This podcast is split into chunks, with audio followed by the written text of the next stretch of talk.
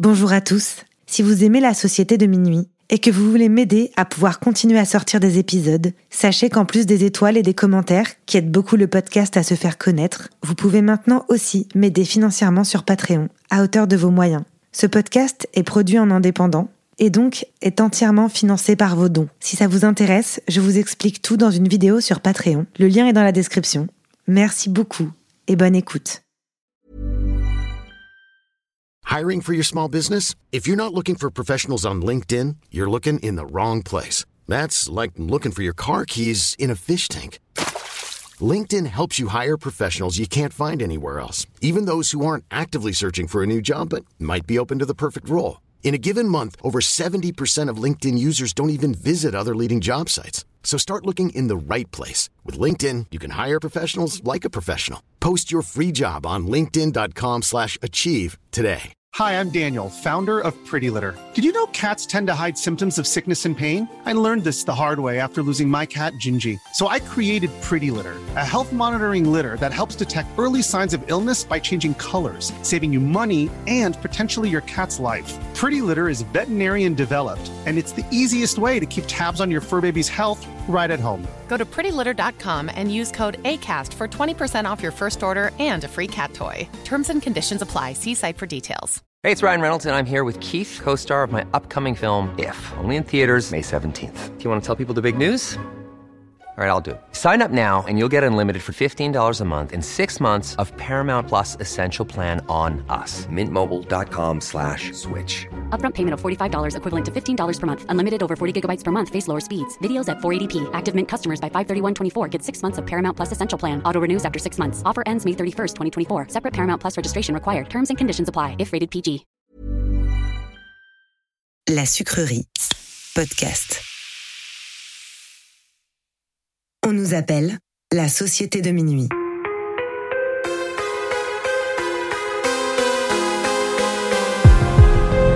Séparément, on pourrait croire que nous sommes tous très différents les uns des autres. Nos passions, nos vies et nos histoires sont différentes. Nous ne fréquentons pas les mêmes écoles, ni les mêmes quartiers. La seule chose qui nous réunit, c'est d'avoir touché du doigt le surnaturel. Nous avons alors décidé de nous rassembler pour partager nos peurs, nos histoires bizarres et effrayantes. Les uns après les autres, nous replongerons au cœur de nos angoissants souvenirs, aux frontières du paranormal.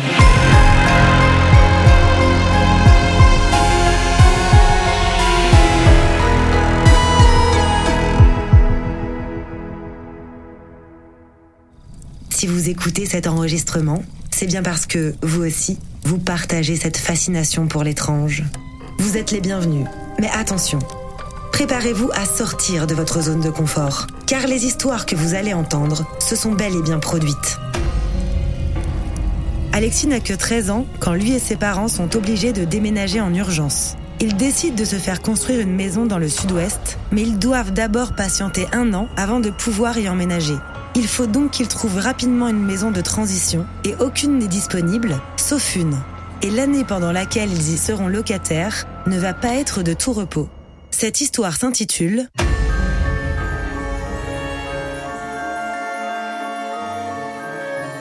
Bienvenue chez vous.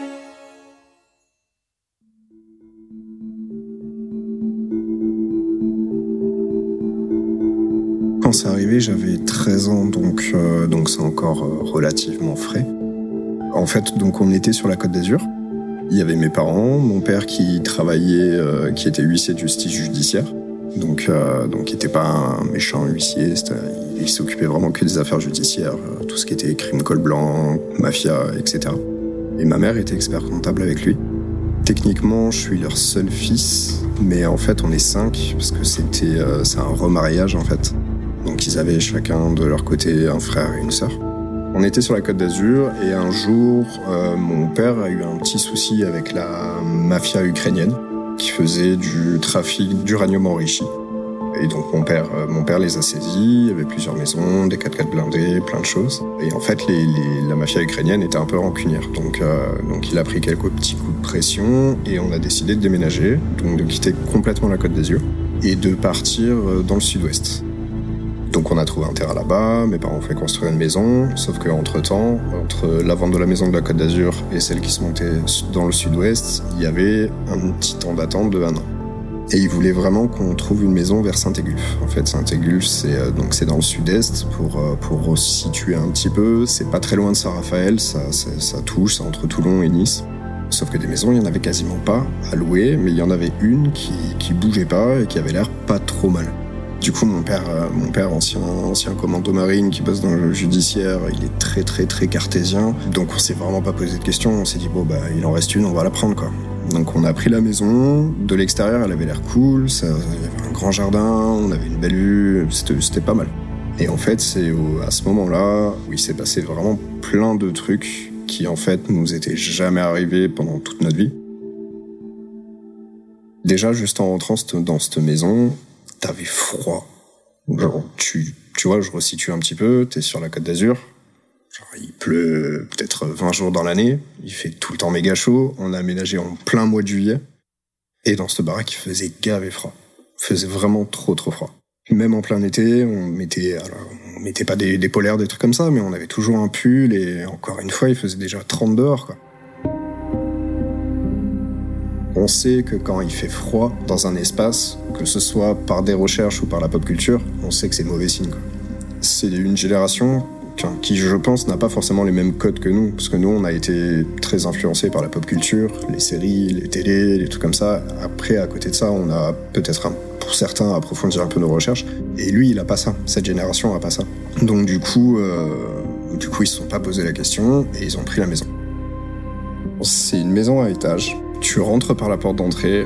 Sur la droite, tu vas avoir ma chambre. Et le long, tu vas avoir un couloir qui amène dans une autre chambre où il y a énormément de lits euh, superposés. Je sais pas pourquoi. L'agent immobilier, c'est pas pourquoi non plus. Bon, on s'est pas posé de questions. On n'a juste pas utilisé la chambre. Sur la gauche, tu vas avoir le salon avec euh, au-dessus la cuisine.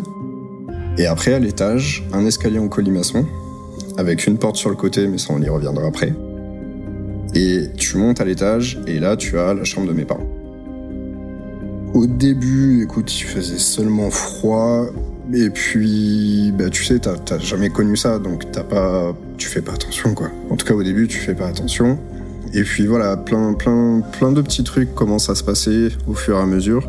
C'était comme si dès qu'on, dès qu'on rentrait, il y avait comme une espèce d'ambiance pesante, un petit peu. Vraiment, vraiment pesante, quoi. Tout le monde était à cran. On se disputait beaucoup plus que d'habitude.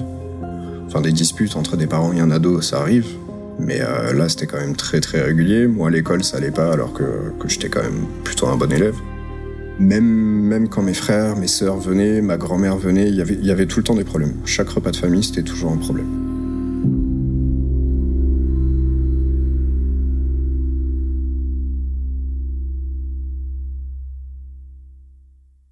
Chambre de mes parents, à côté du lit, il y avait une petite porte qui devait faire à peu près, euh, je sais pas, 30 cm, 40 cm à peu près de hauteur, et fermée de l'intérieur. Petite porte en bois, tu vois, comme si c'était une porte d'entrée, mais tu sais, comme dans les vieux films que tu regardes, c'est vraiment les portes en bois, mais fermée de l'intérieur. Impossible de l'ouvrir. Et puis elle commence à dire, ça m'empêche de dormir, il y a des fois, le soir, ça gratte, euh, et ça gratte de plus en plus, et en plus, elle est de nature à pas trop dormir, donc là, en fait, elle dormait encore moins que ce qu'elle dormait pas, quoi. mon père, euh, il doit y avoir des rats ou il doit y avoir un truc. Euh, on va mettre, on va mettre des produits, on va essayer de faire en sorte qu'il n'y en ait plus. Au début, elle n'a pas eu le, la démarche de vraiment se focus sur les bruits, d'analyser les bruits, voir comment c'était fait et tout. Elle, elle a entendu un bruit derrière une porte, ça a gratté, elle s'est dit que c'était un animal. C'est qu'est-ce que ça peut être d'autre? Tu vois, dans un esprit cartésien, qu'est-ce que ça peut être d'autre? Et au final, bah, les jours passent et puis ça bouge pas. Il euh, n'y a pas de rat qui sort, pas de, pas de, rien du tout. Mais par contre, là, elle commence à se focus un petit peu plus sur les bruits. Parce que forcément, quand ça fait déjà une semaine ou deux semaines, voire plus, que t'as pas dormi, à cause de ça, bah, tu fais, tu penses à peu près qu'à ça, quoi. Et en fait, elle s'est rendue compte que les bruits étaient vraiment très, euh, très séquencés et tu sais, c'était pas un, bruit d'animal, ça va arriver, ça va être un peu en, furie, ça va gratter dans tous les sens, ça va, ça va s'arrêter, ça va reprendre trois minutes après, ça va regratter pendant une minute, ça va s'arrêter, ça va reprendre dix minutes après. Enfin, tu peux pas, tu peux pas séquencer. Et là, le truc, c'est que c'était vraiment parfaitement séquencé. C'était euh, un grattage, deux grattages, trois grattages, ça s'arrêtait. Ça reprenait après, un grattage, deux grattages. Et vraiment, pas, ouais, voilà, le côté furie de l'animal. Vraiment lentement, doucement, comme si quelqu'un, en fait, était en train de, gratter ses ongles sur la porte.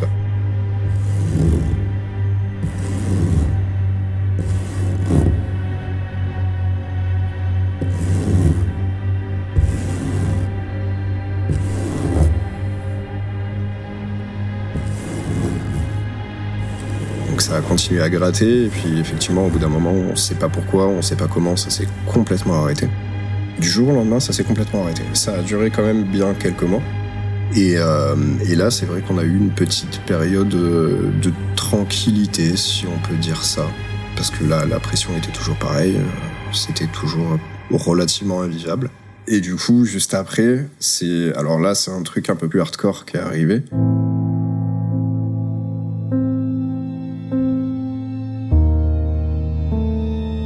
Si les bruits étranges avaient l'air d'être de l'histoire ancienne, l'ambiance générale de la maison continue de peser sur Alexis et sa famille. Il ressentait en lui comme une pression négative, une colère omniprésente et insidieuse qui jouait sur le moral et le comportement de chaque personne qui entrait dans cette maison. À seulement 13 ans, il va être témoin de deux événements qui vont profondément le choquer et il est persuadé que cette maison n'y est pas pour rien.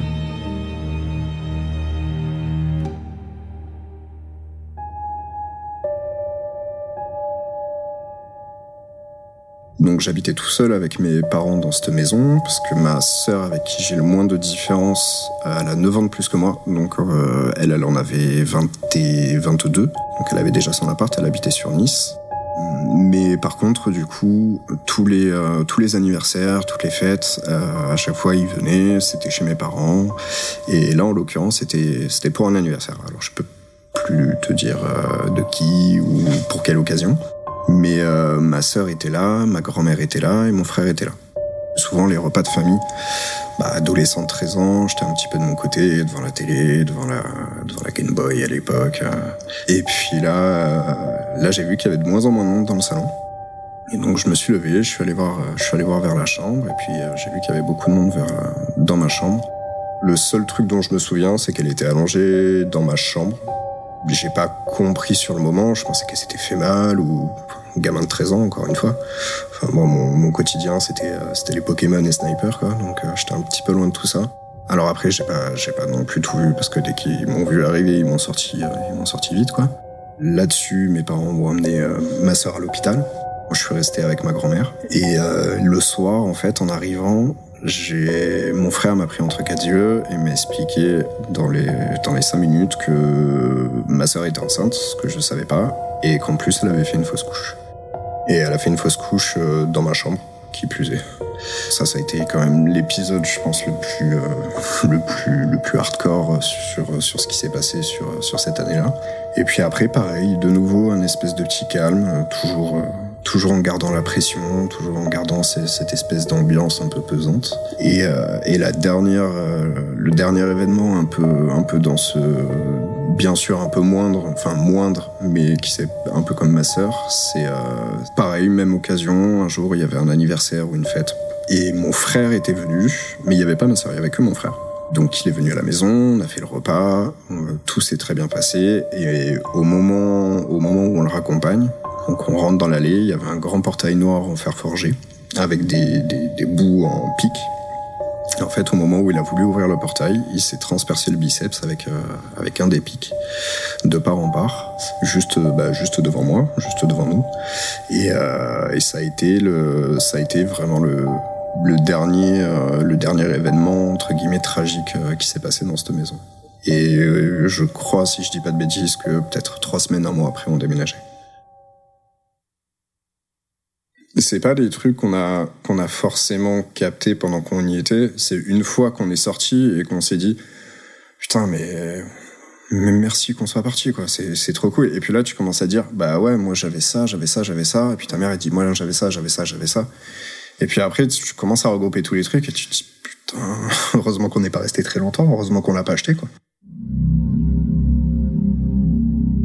Accidents, il y en a, il y en a toute la vie, c'est pas un problème. Mais quand tout est concentré comme ça sur un, délai hyper court, avec quand même autour de ça toute cette ambiance pesante, cette pression, un an dans une maison où tu es censé être sur la côte d'Azur et il fait froid, c'est comme si tu partais aux Bahamas et tu vivais avec, euh, avec, une, avec une polaire, quoi. Ça n'a pas de sens. C'est pas Il y a un problème.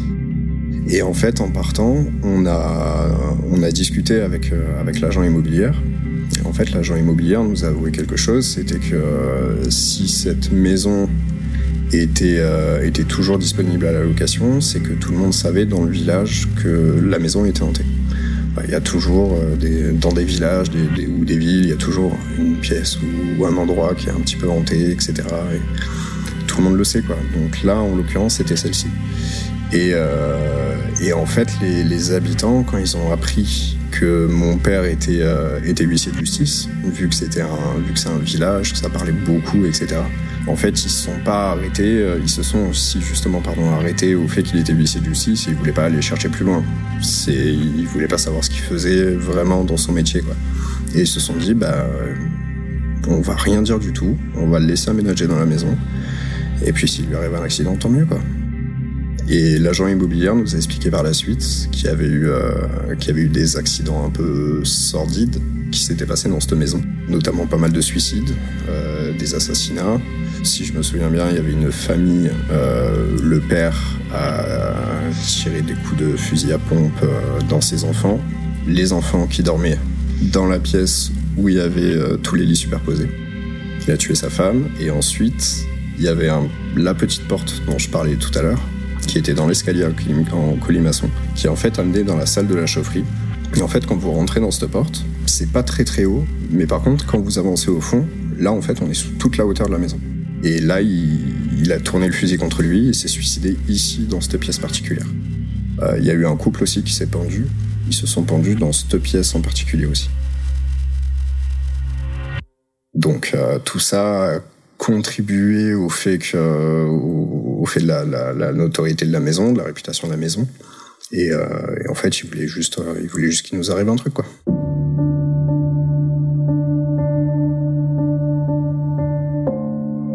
Pendant toute cette période, malgré tout ce qui s'est passé, mon père aujourd'hui, tu vas le voir, tu lui demandes, il te dira qu'il n'y avait rien de particulier, quoi. Et c'est du cartésien pur et dur, quoi. C'est la définition même. Par contre, ma mère qui l'était, bah, elle est beaucoup moins.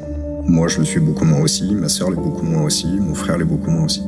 Il n'y a vraiment que mon père qui est resté sur sa, sur sa position. Quoi. Mais nous tous, ça nous a vraiment changé un petit peu notre manière de percevoir ces, euh, ces choses-là. Je pense que c'est le genre de choses où tant que ça ne nous est pas arrivé, on peut pas y croire.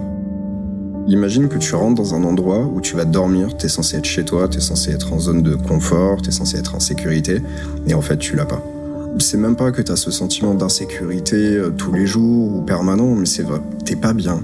Honnêtement, on a beaucoup déménagé parce qu'on est arrivé au sud-ouest, après on a déménagé dans une autre ville, après on a redéménagé encore. Là, mes parents sont retournés sur la côte d'Azur. Jamais eu aucun problème. On a habité juste après cette maison, on a habité dans une, euh, donc dans la maison qu'on avait construite, on était au pied des Pyrénées, qui fait quand même très froid, enfin, fait très froid. Il fait plus froid que sur la côte d'Azur. On n'a jamais eu aussi froid dans une baraque, quoi. En fait, tout ça, c'est arrivé en un an alors que j'avais pas vécu ça pendant 13 ans et que après, aujourd'hui j'en ai 33, j'ai pas vécu ça pendant 20 ans, quoi. Donc c'est, c'est, tout ça qui fait que, que, que cette maison était vraiment flippante, quoi. Là où j'en suis, alors de là penser qu'il y a un monde paranormal ou un autre, euh, au final il y a plein de plein d'hypothèses si on s'ouvre vraiment l'esprit. Il y a la théorie des cordes, il y a, enfin il y a vraiment une multitude de choses. je pense juste que qu'en fait tu, tu laisses une empreinte, tu laisses une empreinte et la façon dont tu pars va plus ou moins laisser une, si je peux parler comme ça, une couleur à ton empreinte. Je pense que si tu, si tu meurs d'un assassinat ou, ou quoi, euh, ça va vraiment laisser une espèce de couleur rouge qui va faire que tu, tu, pourras pas faire ta transition et du coup une partie de ton esprit restera, restera sur place. Et c'est le même principe où euh, effectivement si une personne meurt dans des conditions, euh, relations agréables si on peut dire, mais mourir de vieillesse, ce genre de choses, bah, il n'y a pas forcément de raison non plus qu'il y, ait une énergie qui reste. Ça a été, euh, ça a été un peu compliqué d'en arriver jusque-là. Je suis passé par pas mal d'étapes euh, parce que je suis quand même de nature un peu curieuse et j'aime avoir le contrôle et je supportais pas ne pas comprendre. Je me disais mais comment ça se fait? Ça, m'est arrivé un petit peu plus tard, pas forcément directement en partant de la maison, parce qu'en partant de la maison je voulais qu'une seule chose, c'est plus du tout y penser. Mais ça m'est arrivé un peu plus tard où un jour je me suis réveillé, je me suis dit c'est quand même incroyable. Avant cette baraque, genre 13 ans avant, il s'est rien passé. Depuis cette baraque, ça doit faire 10 ans, il s'est rien passé non plus. Forcément il y a quelque chose quoi. Forcément il y a quelque chose. Il y a une raison pour tout.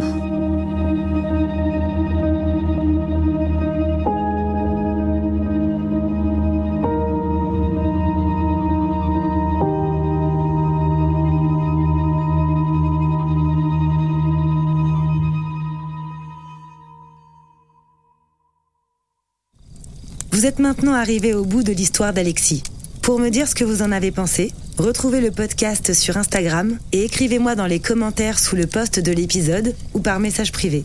Vous êtes de plus en plus nombreux à venir me dire ce que vous avez pensé des épisodes et ça me fait énormément plaisir d'avoir vos retours. Vous pouvez aussi me mettre 5 étoiles sur Apple Podcast et laisser un commentaire, ce qui aiderait beaucoup le podcast à se faire connaître. Merci à tous pour votre soutien et n'oubliez pas, si vous aussi, vous avez le courage de vous replonger dans vos souvenirs les plus terrifiants, venez me les raconter dans ce podcast et vous ferez vous aussi partie de la société de Nîmes.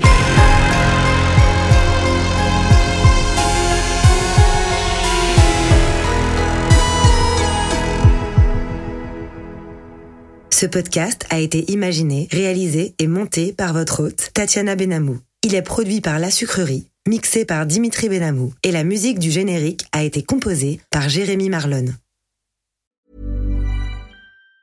Planning for your next trip? Elevate your travel style with Quince. Quince has all the jet-setting essentials you'll want for your next getaway, like European linen, premium luggage options, buttery soft Italian leather bags, and so much more. And it's all priced at 50 to 80% less than similar brands. Plus, Quince only works with factories that use safe and ethical manufacturing practices. Pack your bags with high-quality essentials you'll be wearing for vacations to come with Quince. Go to quince.com slash trip for free shipping and 365-day returns. Hi, I'm Daniel, founder of Pretty Litter. Did you know cats tend to hide symptoms of sickness and pain? I learned this the hard way after losing my cat, Gingy. So I created Pretty Litter, a health monitoring litter that helps detect early signs of illness by changing colors, saving you money and potentially your cat's life. Pretty Litter is veterinarian developed, and it's the easiest way to keep tabs on your fur baby's health right at home. Go to prettylitter.com and use code ACAST for 20% off your first order and a free cat toy. Terms and conditions apply. See site for details. Even when we're on a budget, we still deserve nice things. Quince is a place to scoop up stunning high end goods for 50 to 80% less than similar brands. They have buttery soft cashmere sweaters starting at $50, luxurious Italian leather bags, and so much more. Plus, Quince only works with factories that use safe, ethical, and responsible manufacturing. Get the high-end goods you'll love without the high price tag with Quince. Go to quince.com/style for free shipping and 365-day returns. Ce podcast est produit en indépendant et donc est entièrement financé par vos dons. Si vous aimez ce podcast et que vous avez envie de le soutenir pour qu'il puisse continuer à exister, vous pouvez maintenant le faire sur Patreon à hauteur de vos moyens. Le lien est dans la description. Merci à tous.